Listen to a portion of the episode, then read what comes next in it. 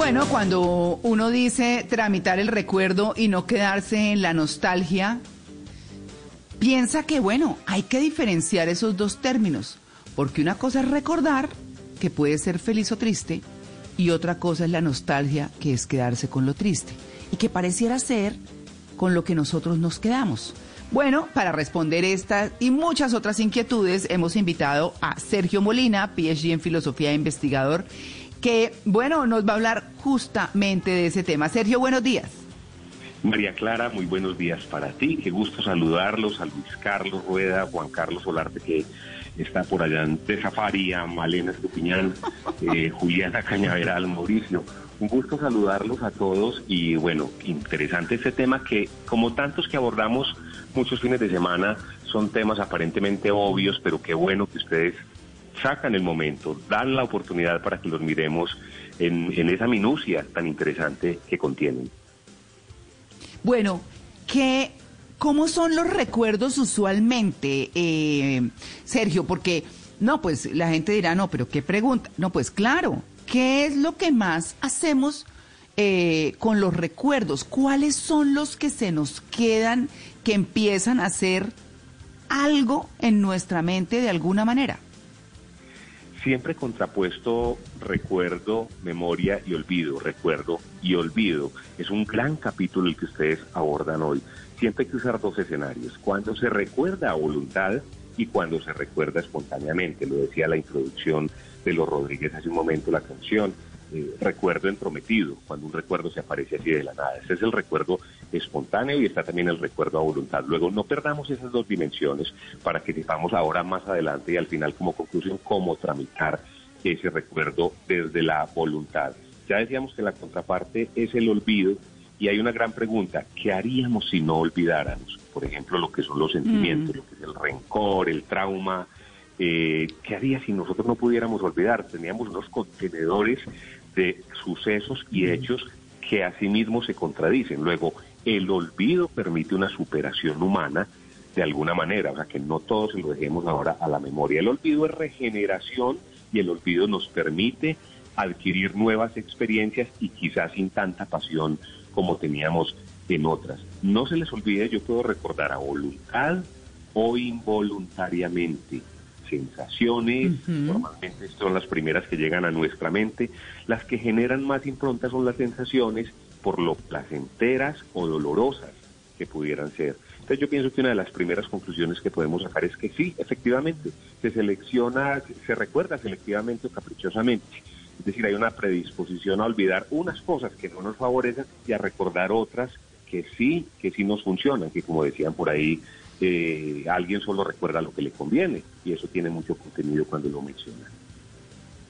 Claro, mm, hay una cosa, eh, yo siempre he pensado que, que perdonar es recordar sin dolor. Entonces a veces pues a uno los hechos no se le olvidan. Hay cosas que es imposible olvidar o que son imposibles de olvidar. Pero también em, hay sentimientos que sí pueden pasar Mm, no sé, ¿cómo, cómo, cómo se puede, más allá del perdón, digamos como con e-, ejercicio o qué, recordar sin dolor, por ejemplo? Y, ahí vendría como la, la terapia, ¿cuál sería la salida para que los recuerdos dolorosos no se queden en ello, en dolor? Y atendiendo la inquietud del programa el día de hoy en cuanto a la nostalgia, tiene mucho que ver con eso, es que la nostalgia es dañina en la medida en que me hace daño, es dañina en la medida en que me genera un dolor, es dañina en la medida que esa evocación me devuelve a ese sitio y resucita de alguna manera unos sentimientos y sensaciones que quizá estaban por allá relegados. En ese sentido estaríamos hablando de una nostalgia negativa, esa es la que no podemos tener. Pero lo que tú dices es cierto, cuando yo frecuento el recuerdo con un ánimo de sanar, es decir, es un ánimo terapéutico, con un ánimo también de experiencia, de recoger lo mejor, de recoger de un suceso lo que quizá no quiero y no conviene que se repita, pues yo pienso que ahí estoy haciendo un trámite y una gestión del recuerdo como debe ser.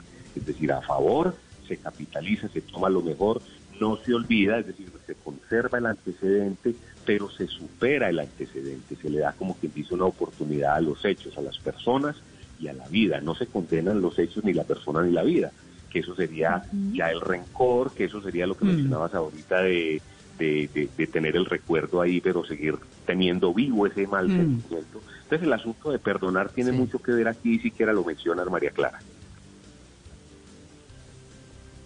Malena. Sí, Sergio, hablemos entonces de, de esa nostalgia que hace mal, de esas personas que son nostálgicas que no solo tienen etapas de nostalgia, sino que viven pensando en otros tiempos, en otras personas, en otros lugares, sin poder disfrutar de quienes los rodean ahora o donde se encuentran en este momento. Tiene mucho que ver como con la melancolía y parece que hay un tipo de personalidad que se hace más llamado a ello. Ciertos momentos de la vida también, no solo la personalidad. Quizá uno, uno pensaría que las personas adultas se tienden a ir a esos años iniciales y a recordar hasta con cierto pesimismo. Para nada. Eh, es, todos somos dados al recuerdo y todos somos dados al peligro, digámoslo así, de la pesadumbre que genera la nostalgia.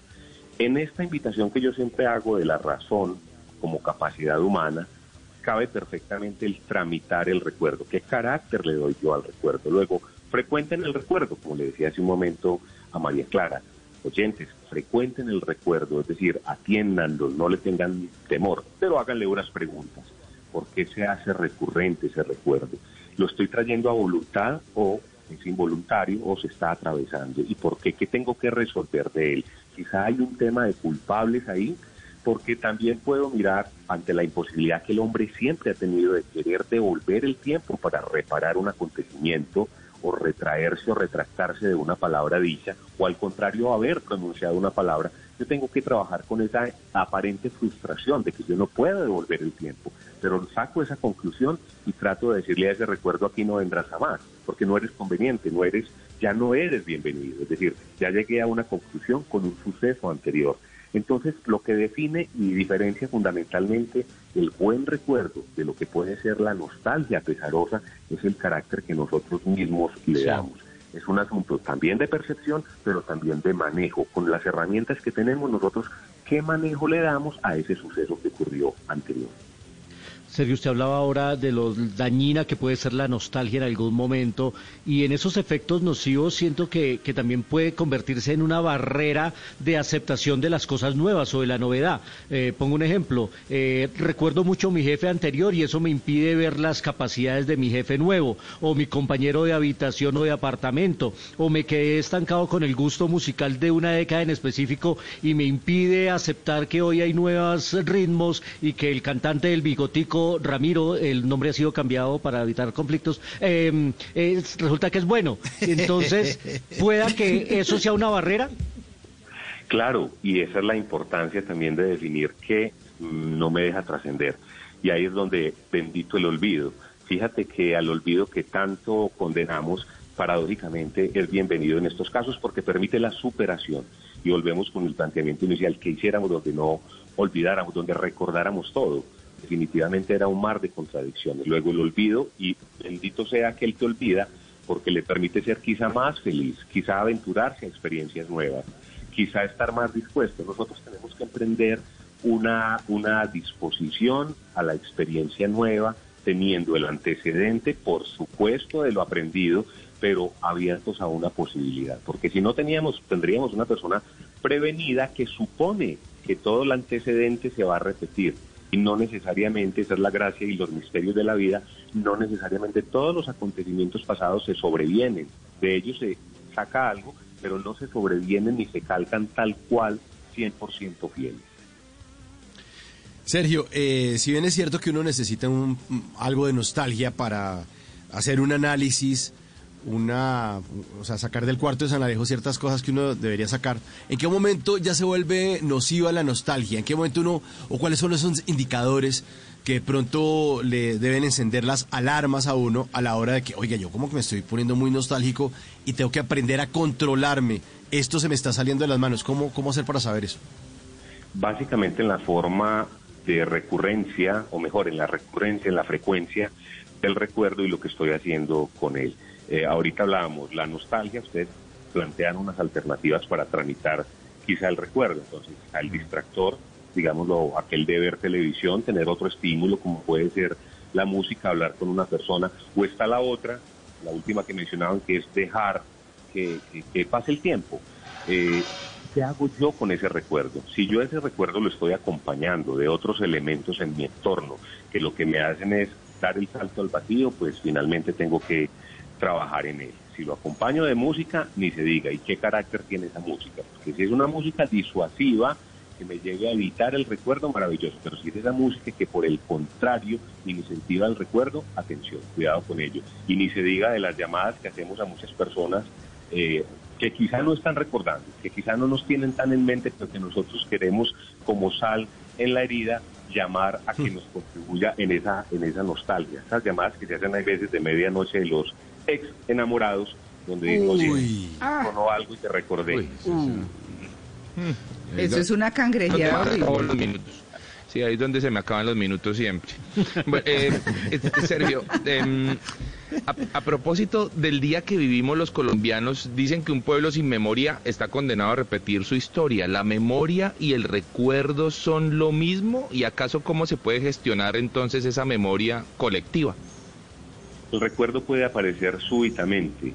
La memoria colectiva, muy importante tu pregunta, porque pareciera que en un tema que es tan subjetivo, eh, un tema que dependería de cada uno y de las particularidades, también se puede establecer un colectivo.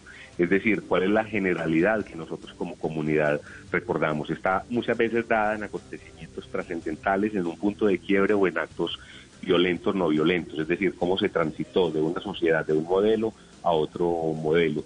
Tiene mucho que ver con la amenaza que tuvo la, la sociedad y la superación que hizo. Pero, insisto, ni siquiera eso es endosable se deja en un anaquel de experiencia al que acudo para tomar unos datos que me son necesarios, pero no el 100% de esa información, porque por algo existe en, este ejercicio de relacionamiento y de interpretación de información lo que se llama la hermenéutica, es decir, donde yo tengo que contextualizar ese pasado y mirar si los agentes del presente, es decir, lo que me está aconteciendo ahora, pues significa lo mismo, o voy a tener eh, un resumen similar a lo que a lo que ocurrió hace muchos años. Entonces el ejercicio hermenéutico, mejor para que me entiendan, la interpretación contextualizada de los hechos y real, real, eh, me va a permitir a mí saber si lo que pasó me sirve o si lo que está pasando contradice lo que pasó. Entonces es importante en ese tema no generalizar tanto ni decir que hay una memoria colectiva y que por ella me dejo llevar, no. Hay que hacerle a eso un buen sedazo, una buena revisión. En todo esto del trámite del recuerdo hay que llamar la conciencia y poner las cosas sobre la mesa para hacerle una especie de autopsia a ese recuerdo. ¿Me hace daño? Recuerden ustedes que lo que más se trae a colación son los primeros momentos, el primer amor, el primer beso, una primera canción, la primera vez que fuimos al mar, en fin, eso queda ahí como una impronta que se hace muy agradable para ciertos casos. Pero lo que quedó pendiente o que fue frustrante puede ser doloroso. Entonces el recuerdo y el dato como aprendizaje, maravilloso. Como identidad de la persona, ni se diga pero como dolor ni se nos ocurre. Claro, entonces el recuerdo tiene que ver con la memoria, eh, muchísimo, por supuesto. Eh, y la memoria como vista como un proceso de aprendizaje, ¿cierto? Entonces el recuerdo, o digamos la nostalgia, porque estamos hablando hoy de tramitar el recuerdo y no quedarse en la nostalgia, sino quedarse en lo bueno, es como también aprender a mirar lo bueno de, hasta de lo malo, como hemos, hemos dicho siempre.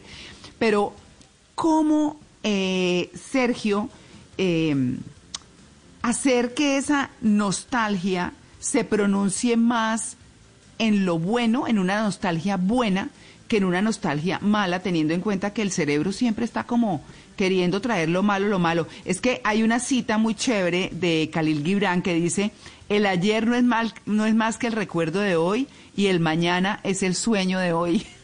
o sea que estemos hoy más bien, ¿no? Por supuesto, y la otra que hay que evitar, que Víctor Hugo nos, nos llama a sugerirla cuando dice el recuerdo es, el vecino del remordimiento. Entonces ya eso es un, un, despertador como para que nosotros nos volvamos selectivos. Vuelvo y les digo, nosotros a voluntad podemos recordar y también a voluntad podemos seleccionar, filtrar y declarar que hay recuerdos que no nos traen a bien. Desde la biología y la ciencia hay cosas sorprendentes en cuanto a la memoria. Trece milésimas de segundo, 13 milésimas de segundo demora el cerebro humano en procesar una imagen, una imagen completa y traerla. Recuerden que también la, la mnemotecnia es una forma de aprendizaje en la que yo ato algo que necesito, un recuerdo, un dato que necesito para más adelante, lo ato a una figura, lo ato a una canción, a algo que mi memoria facilite, digamos, traerlo nuevamente, retrotraerlo. Y hay un caso que les quiero mencionar que me encanta y es el de la anosmia, cuando las personas pierden el olfato por un accidente o enfermedad, ahorita por el virus que nos visitó muchas personas estuvimos expuestas al tema de la anosmia. La anosmia, eso que vemos biológico, como no poder percibir un olor, indirectamente un sabor, tiene una relación fundamental con el recuerdo. Parece que la mayoría de nuestros recuerdos, y sobre todo los lejanos, tienen que ver con ese olor a borrador, a escuela, a desayuno, a las primeras citas, a fragancias quizá de una época. Y al no tener ese recuerdo, parece que el cerebro se choquea y cae en un desespero que puede terminar incluso en estados de depresión en algunas personas. Entonces fíjense cómo la memoria se vale de toda la sensorialidad para hacerse presente. Luego, si la hacemos nosotros en esos términos también consciente, podemos saber qué sirve y qué no sirve de la memoria, qué es un dato, qué incluso puede ser que me esté construyendo en mi identidad y qué quizá me está dañando. Claro. Eh, Sergio, eh, creo que los humanos por naturaleza sufrimos a priori y sufrimos a posteriori, o sea, por lo que pasó y por lo que va a pasar. ¿Cómo entonces hacemos para mm. arraigar, arraigarnos al hoy, al, a la hora y vivir este momento de una manera distinta? Es un mecanismo de defensa, es un mecanismo de experiencia, es un mecanismo de superación. Entonces la preocupación se fundamenta en el antecedente en eso aprendido. Incluso hay personas que no solamente lo ponen en términos de lo que tú aprendiste, sino en términos de lo que tu generación o en términos evolutivos ha aprendido. Luego nosotros no solamente somos un buen desempeño y desarrollo en nuestras manos, ni nuestro cerebro tiene habilidades y caminos neuronales nuevos por hoy, por lo que tú eres hoy, sino por lo que quizá traemos como antecedentes, lo que es la evolución cerebral. Pero por supuesto, cómo detener y poner en contexto, ahorita se los decía, siempre manejar el contexto de un hoy, que no es nada fácil, porque siempre hemos dicho que nosotros estamos haciendo prospectiva permanentemente. La preocupación o su consecuencia frustrante, que es la angustia, se deriva de eso, de tener un mal recuerdo o tener un antecedente recurrente que se me viene al presente a decirme algo salió mal por allá muy lejos. Y es posible que eso que salió mal se pueda pueda volver a ocurrir. Luego, dejémoslo como dato estadístico probable, pero también hay otra parte de la estadística que dice y que controvierte eso y dice, todo puede ser positivo y salir a favor en la medida en que yo emprenda unas acciones hoy. Hoy, entonces que el recuerdo sirva como activador para tomar decisiones y como activador para cambiar caminos y como activador para utilizar unas nuevas herramientas, no para repetir el camino y el procedimiento que quizá tuve con otra situación anterior. Entonces es importante, Sergio, identificar lo que está apareciendo en el retrovisor, ¿no? Las emociones que se nos aparecen ahí. Por supuesto. Y sabe que yo le complemento, perdóneme, Sergio, yo, yo le complemento la pregunta de Mauro porque me parece que hay una cosa muy importante y es, además, además de lo que dice Mauro, ¿qué tan útil es el recuerdo? No, mirar, ¿para qué me sirve acordarme de esto o quedarme en esto, no? Por supuesto, y uno pudiera llegar a esa conclusión. Incluso la pregunta algo cómica sería si tuviéramos este dispositivo que tenían en Hombres de Negro en la película, donde le decían, le vamos a borrar un recuerdo, y si nosotros lo planteamos, ¿qué ah. recuerdo yo quisiera olvidar? ¿Qué cosa yo no quisiera recordar Sergio, y hay una película, la de Jim Carrey, del eterno resplandor de una mente sin recuerdos, donde Jim Carrey quiere borrar los recuerdos de su amor doloroso y cuando entra en ese proceso se da cuenta de que no, realmente él quiere vivir y convivir con ese recuerdo, así sea doloroso.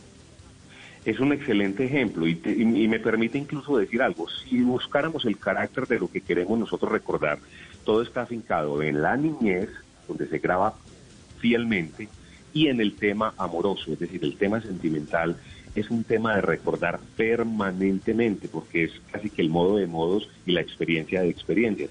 Entonces, en la película que mencionas de Jim Carrey, tal cual, en la película Memento, por ejemplo, se cita algo muy particular también donde una persona actúa sin memoria, luego de un trauma, pero actúa en nombre de un amor que tuvo y quiere poner en orden una situación con un amor que tuvo. Creo que como si fuera la primera vez de Adam Sandler. En fin, todas las películas acuden siempre a este capítulo del recuerdo, la evocación. Pero la pregunta y lo que nos va a quedar a nosotros hoy como conclusión es qué queremos recordar, porque sobre eso sí tenemos potestad y capacidad. Bueno, pues eh, el tema fantástico, como siempre, Sergio. Muchas gracias por su atención con En de Blue Radio. Y le quiero preguntar las redes, porque los oyentes siempre nos piden las redes de ustedes. Gracias, María Clara. Eh, antes de ello, decirles que se puede tramitar el recuerdo y que no necesariamente tenemos que quedar anclados en la nostalgia, que los, las fechas son las que más traen como fantasma los recuerdos, los sucesos, eh, los asuntos por hacer, las emociones. Importante atender el recuerdo y establecer la recurrencia del mismo, eso ya me va a dar un dato interesante. También determinar la utilidad del mismo y en caso de tramitarlo, hacerlo desde la razón antes que de la evasión. Y si se tratara de la evasión, pues bueno, hay muchos eh, mecanismos, mejor como ustedes lo decían ahorita, o la música, o la televisión, o como tú bien lo haces, que es caminar. Me encuentran en Sergio Molina PE, en Instagram, Sergio Molina, la letra PE, Sergio Molina PE, y también estoy en Twitter como Sergio Molina PE. Bueno, muy bien. Así está. Muchas gracias, Sergio. Un feliz día. Y ya regresamos. Estamos en, en Blue Jeans de Blue Radio, el programa más feliz de Blue.